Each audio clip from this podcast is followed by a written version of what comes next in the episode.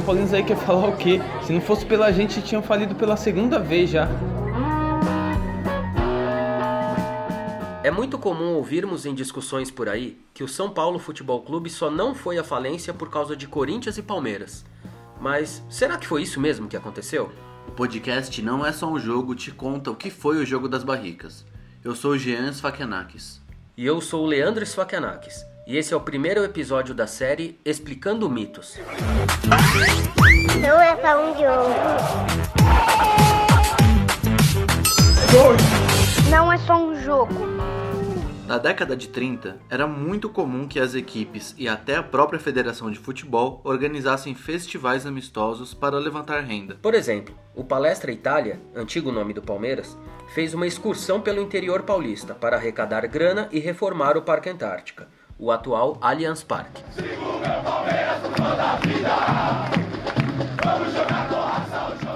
O jogo das barricas, como é chamado a polêmica em que rivais usam para zoar os São Paulinos, foi popularizado como a salvação da segunda falência do time do Morumbi. A verdade é que esse jogo aconteceu, mas não da forma que é contado. Vamos explicar. Em 1938, o São Paulo organizou um festival no campo do Parque Antártica, entre Corinthians, Palestra Itália, Portuguesa e, claro, o São Paulo. Na semana que antecedeu o torneio, o festival ocupou as manchetes do jornal Estadão.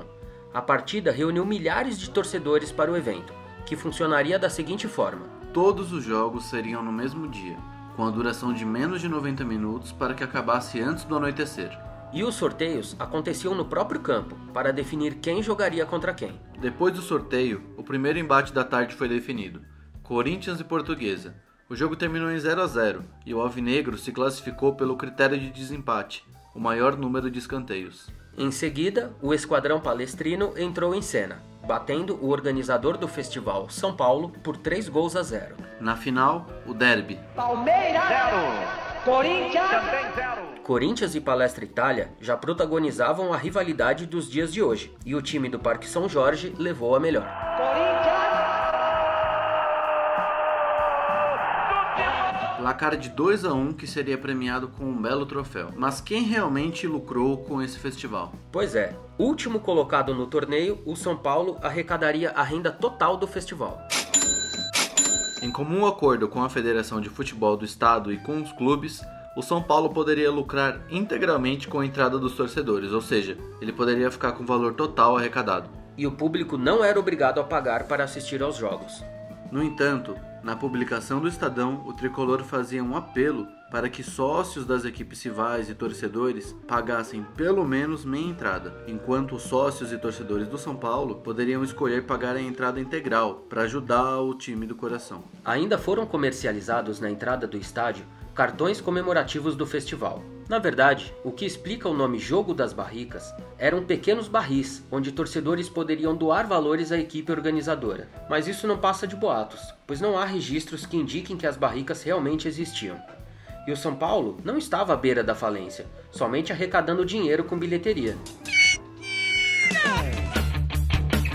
Pois é, Leandro, acho que acabamos de desvendar mais um mito do futebol. Ainda bem que existem muitos outros. Você, torcedor São Paulino, compartilhe com seus amigos, afinal o mito foi desvendado. E você, torcedor rival, compartilhe também, afinal o próximo mito pode ser do seu time. Gostou? Siga a gente no Spotify, no Instagram, compartilhe com seus amigos e fique por dentro das nossas novidades.